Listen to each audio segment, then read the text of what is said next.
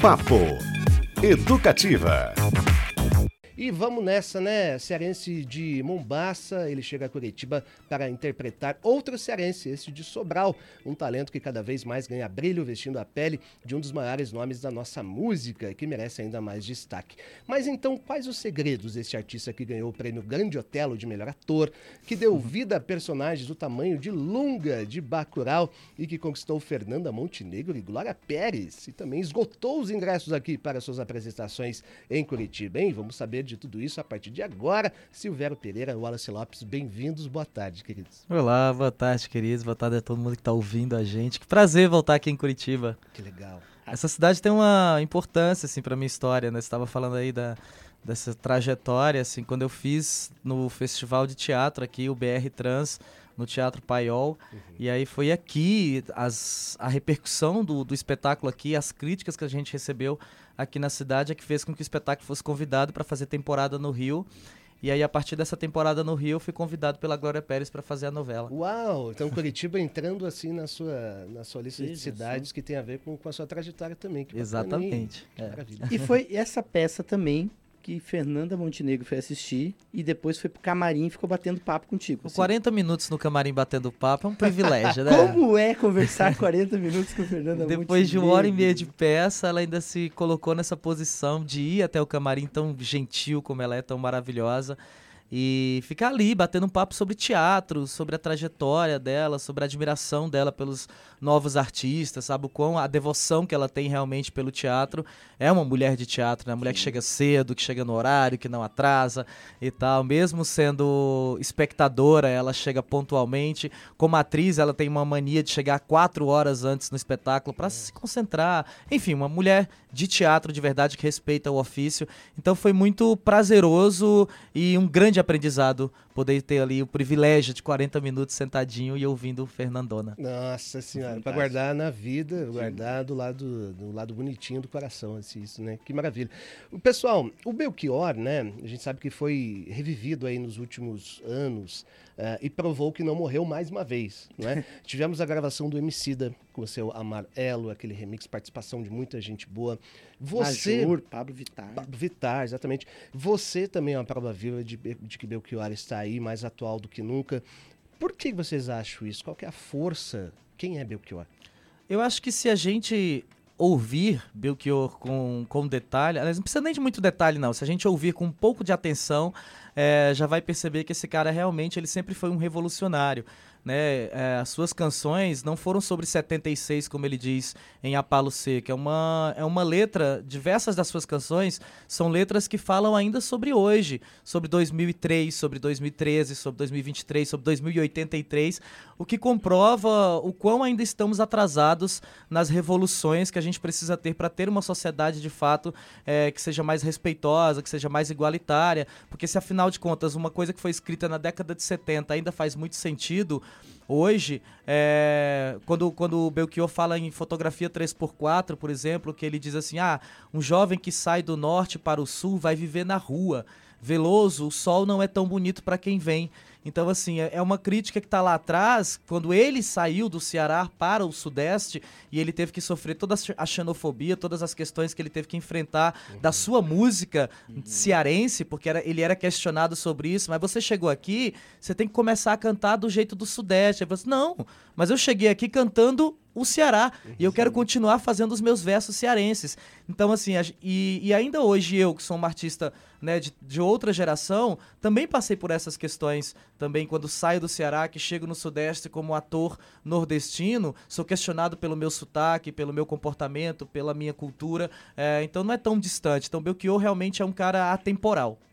Aliás, eu até vou puxar um nosso querido Tobias de Santana, o nosso colega aqui, Boa. que ele faz um um quadro chama Arquivo MPB com um texto primoroso. Ele fez um sobre o Belchior, inclusive. E aí ele, ele fala muito dessa questão. O Belchior é um cara que ele aliou uma erudição com o popular, de uma maneira simbiótica, assim, absurda, que é muito raro de acontecer. E, é, e, e esse poder da palavra dele vem também de instrução, de ter tido acesso. Ele, ele estudou medicina, né? Sim. Ele brincava até, né, que ele. Como é que é que ele ia fazer cinco anos de medicina e foi. É, permitiram que ele saísse por quatro anos de bom comportamento. ele, ele, era sempre muito bem humorado. É, Você enxerga hoje é, esse poder da palavra em artistas contemporâneos? Que tem Belchior hoje na música brasileira? Olha, vou ser sincero que eu tenho bastante dificuldade com relação a isso. Eu acho que esse é um problema é, da nova música brasileira, é, sendo muito bombardeada por, pelo sistema do streaming, né, uhum. essa questão da composição de álbuns que duram no máximo 12 minutos. Né, a gente tem um álbum, tipo, que juntando todas as, as músicas de um álbum dão 12 minutos no máximo, o que comprova que as músicas hoje precisam ter entre 30 a 40 segundos de duração só para a pessoa continuar dando play. Pra, então, dificilmente a gente escuta uma música hoje que passa de dois minutos e as pessoas tenham paciência para isso. Então, assim, é, eu não consigo hoje, com muita sinceridade, identificar artistas nessa geração que estejam compondo tanto e com tanta intensidade, com tanta verdade sobre essas composições da música popular brasileira é, de antigamente, como o Chico Buarque, como o Belchior, como o Luiz Gonzaga, sabe? Então, assim, eu ainda sinto muita falta. Então, talvez por isso, é, outro dia a gente estava dando uma, uma entrevista e aí, aliás, fazendo uma palestra e a moça perguntou: Ah, você não acha que a gente tem uma dificuldade é, da juventude de hoje ter acesso a, a esses compositores? Claro que a gente tem uma dificuldade, porque a gente está engolido por esse stream. Uhum a, a, essas músicas não entram nas playlists, uhum. né? O que entra na play... A própria Anitta outro dia falou assim, ah, por que, que você tá compondo essa música com o Dennis DJ? Ela falou, porque se eu compor uma música rebuscada, ninguém vai ouvir, eu tenho que compor uma música que seja senta, senta, rebola, rebola, pula, pula, e aí vocês estão vendo aí, a música tá aí no primeiro lugar nas paradas. Então é uma exigência do mercado mesmo assim. E aí como é uma exigência do mercado, é óbvio que quando vai para as playlists, a juventude não tem acesso, porque são esse, é isso que o mercado quer que se escute. Maravilha, o mundo dos algoritmos. É, e é quase um contrassenso do que poderia ser, né? Porque apesar de tanta oferta, né? inclusive de álbuns históricos, de artistas que a gente não, não ouve mais, que estão disponíveis, o que chega pra gente nessas ondas é algo muito massificado ainda, né? Cabe é. a gente também fugir ali dos algoritmos, o que é uma tarefa que deve ser cada vez é. mais difícil. E é um trabalho de cavar difícil. Eu é. lembro de uma banda no Rio de Janeiro, por exemplo, que eu gosto de, do trabalho, que é o É o Efecto. Uhum. Só que pra você ouvir É o Efecto, você tem que ir fundo para achar eles tocando, porque não vai aparecer. É. Eles não vão colocar na tua timeline. Isso é um problema muito complicado é. mesmo. Recentemente saiu um documentário, que foi um documentário que me emocionou muito, que é o Elise Tom. Uhum. Né? Que é um documentário que fala sobre a construção desse álbum, assim, a dedicação uhum desses dois monstros da música, de ficarem horas dentro de um estúdio questionando letra por letra, arranjo por arranjo, sobre qual é a intenção, qual é a emoção, uhum. e ver esses dois artistas se emocionando com o resultado. É um documentário realmente absurdo, assim, que todo mundo deveria assistir para entender o que é de fato compor música, fazer arte. Será que a questão palavra. do tempo tem a ver com isso? A nossa urgência dos dias de hoje, até no processo de composição, acabar logo, para sair logo, para gravar logo e para ser ouvido mais rapidamente? Por que será que Porque a gente está vivendo uma epidemia de ansiedade? Pois é. Eu acho que sim. Né? E aí tudo colabora para isso, né? Isso que eu já falei, assim, a música em pouco tempo, um álbum curto de tempo também, assim, porque é isso, as pessoas se demorar mais de 30 segundos, a pessoa vai pular a música. É, tudo colabora para esse lugar da ansiedade. A gente não tem mais paciência para ouvir com calma. É, é, é, tão legal ouvir o Silvério falando sobre isso, citando Tom e Elis, né? Que, olha só, são talvez heróis da cultura nacional. Isso me lembra que você procura em algumas enciclopédias na internet por aí, os, o personagem que você fez, o Lunga, ele é tratado como um herói daquele, daquele filme. Uhum. E no documentário sobre BR Trans, no final a sua mãe lhe dá um abraço e fala que você é um herói. Uhum. O que é ser um herói hoje no, no Brasil? Eu acho que ser um herói no Brasil é essa identificação, sabe? São pessoas que é, ser referência para as pessoas. Eu não gosto da palavra representatividade, eu não estou aqui para representar ninguém. Uhum. Eu acho que cada um tem a sua própria representação a partir da sua história, da sua trajetória, mas eu acho importante ser referência para essas pessoas. Então, assim, eu me considero um herói exatamente pelo meu lugar de referência para o meu povo, para minha comunidade, para minha cidade, né? Lá em Mombasa, quando as pessoas que moram na mesma rua que eu morei, que estudam na mesma escola que eu estudei, que são da mesma classe social que eu fui, então olharem para o Silvério e pensar: caramba, esse garoto saiu daqui do buraco da Gia, que era o apelido da rua, é, estudou numa escola pública a vida inteira, vem de uma família extremamente pobre, mas foi com educação, com estudo, com dedicação é, e arte que ele conseguiu chegar nesse lugar. Então é possível A gente consegue também chegar nesse lugar. Então eu acho que os heróis brasileiros são essas pessoas, assim, que são de fato referências para a sua comunidade. No filme, né, o papel do Lunga em Bacurau, aliás, ótimo, um dos, dos grandes filmes do Kleber Mendonça Filho, né, venceu o prêmio de júri em Cannes, uma maravilha. Você concorda com essa definição do, do Lunga no Bacurau como herói? Concordo, assim, mas eu acho que o Lunga é esse anti-herói. É, né? Então, Porque. Teve um é, debate umas três horas nessa redação hoje é. sobre esse filme de Porque, novo. É, e aí, assim, o Kleber, a gente vem, vem, batendo na tecla com ele. Outro dia ele deu uma entrevista que sim, que a gente tem que fazer o filme, do, o spin-off do Lunga. Porque eu falo assim, sempre Boa. que a gente se encontra, a gente conversa. Kleber, essa história precisa ser contada. Né? O que que faz Lunga sair daquele lugar? Né? E as pessoas continuarem respeitando esse personagem. Mas assim, e aí na nossa construção, que é uma nossa conversa de bastidor, Lunga saiu porque ele queria ter feito essa, essa revolução que ele chega para fazer há muito tempo atrás. Mas ele respeitou aquela comunidade quando a comunidade pensou: não, mas tá indo bem, a gente consegue sobreviver, então tá. Se tá indo bem, vocês acham que consegue. Por mim, eu a partir de agora já chutava o pau da barraca uhum. e resolvia logo esse problema. Mas se vocês querem, beijo para vocês, fiquem aí, tô indo embora. Se precisar, eu volto aqui e vai ser do meu jeito. Né? E é exatamente o que acontece no filme. Por isso que eu acho que ele é esse anti-herói, assim, ele dá essa dica ali no início, mas ele não, porque o grande herói do filme é a comunidade, isso. né? Quando todo mundo entende assim, OK, a gente topa você fazer o, o seu esquema, mas a gente vai fazer juntos do nosso jeito. Uhum. E aí quando entende, e aí é muito incrível isso no, no, no, no Bacurau, porque o primeiro tiro a ser feito no filme sai de dentro da escola. Né? Isso é uma metáfora muito grande, assim. A primeira vez que a comunidade aperta o gatilho é de dentro da escola. O que quer dizer, não é para ser literal. A gente não quer que nas escolas as pessoas estejam. É para dizer que é daqui que sai o grande movimento. É daqui que sai a nossa grande revolução. A escola ela é extremamente importante na formação não só da matemática, da ciência, mas da formação social. Né? Então, assim, por isso que é tão perigoso o museu, por isso que é tão perigoso a educação, por isso que é tão perigosa a saúde de qualidade, uma saúde de fato que seja para todo mundo. É por isso que é nesse lugar que alguns governantes tendem a primeiro eliminar para que a comunidade não tenha esse acesso. Não acredito que a gente está conversando com o Lunga aqui ah, nesse momento. que momento. Silvério Pereira, Wallace Lopes aqui com a gente, em grande temporada de shows da Caixa Cultural, em que interpretam Belchior. Ingressos esgotados. Se tiver alguma informação da nossa querida Adri Pereira que está ali fora de uma sessão extra, se ela estiver ouvindo aqui, ou a produtora, enfim, nos avisem, por favor, porque o pessoal está querendo muito. As demais. pessoas estão desesperadas, desesperadas mandando mensagem aqui. O Pedro mandou mensagem lá na live no Facebook que quer o ingresso. É, a, o, a, o Tom, é, nosso, olha só, o Tom, nosso ouvinte, falou que assistiu Elise Tom, inclusive disse que chorou o filme inteiro, mandou mensagem aqui. A Mônica, no começo do programa, Silveira, a gente pediu pro pessoal mandar uma lista dos melhores shows de Curitiba desse ano, uhum. que a gente vai montar essa lista. E ela falou o seguinte: sobre shows, o melhor para mim ainda não aconteceu. Será hoje. Ah, e tem várias outras aqui, mas no finalzinho eu leio, uma, faço Muito mais alguns registros. bom. O, e falar um pouquinho do show então, né? Até colocar o Wallace aí, se quiser falar na roda também. Como é que foi esse processo de adaptação? Falar um pouquinho do repertório, da escolha do, do das músicas do Belchior para essas apresentações. Ah, eu vou falar do repertório e o Wallace fala, porque o Wallace também é o diretor musical uhum. do show, né? Arranjador. Então, assim, o repertório tem, tem a ver com uma história a ser contada. Por isso que o nome do show é Silvério Interpreta Belchior. Uhum. E aí eu não faço, né, não é o ator Silvério interpretando a figura do Belchior.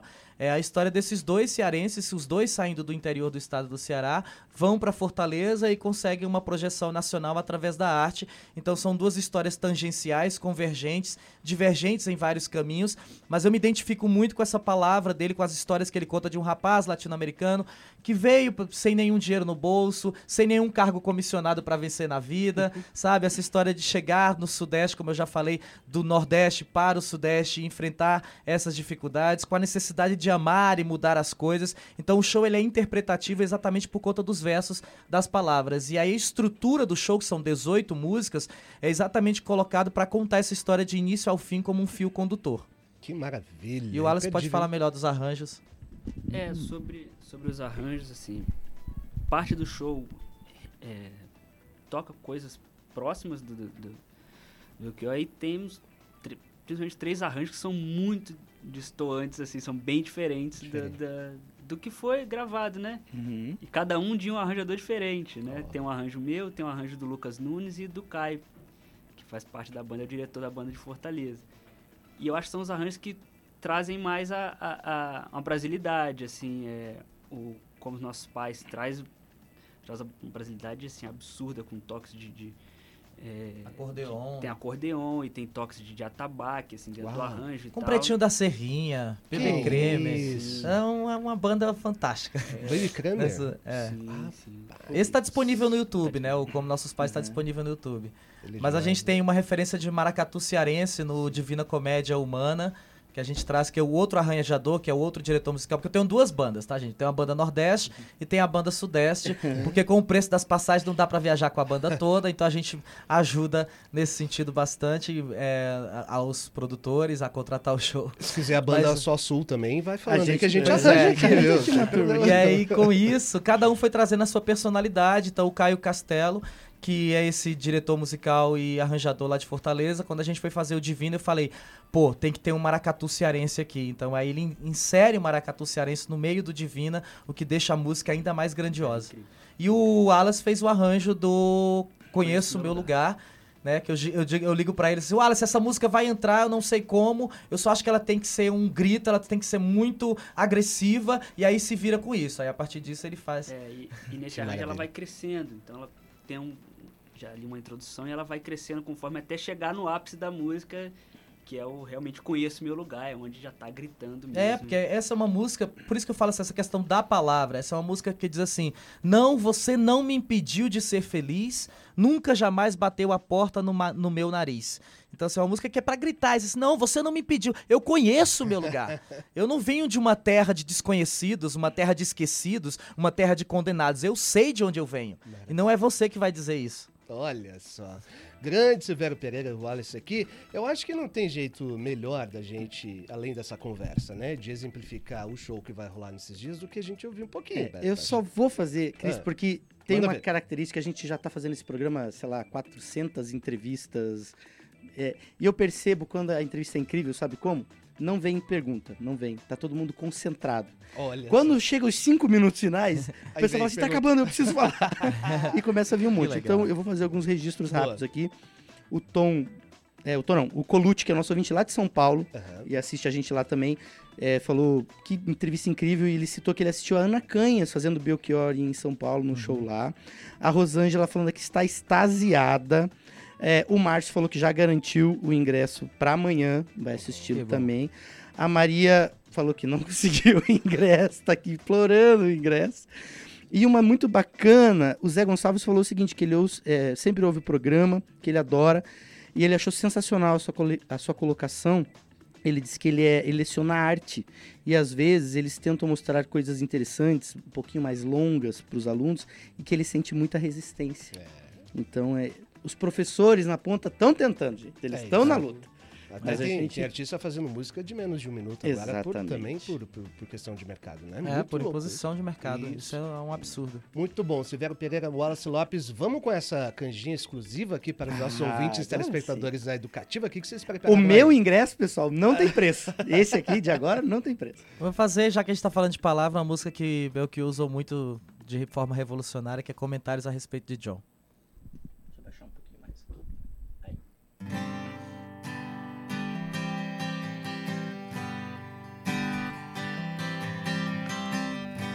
Saia do meu caminho, eu prefiro andar sozinho. Deixem que eu decida a minha vida. Oh, não preciso que me digam de que lado nasce o sol, porque bate lá meu coração.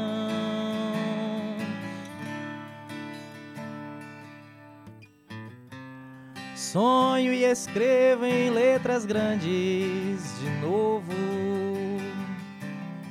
pelos muros do país.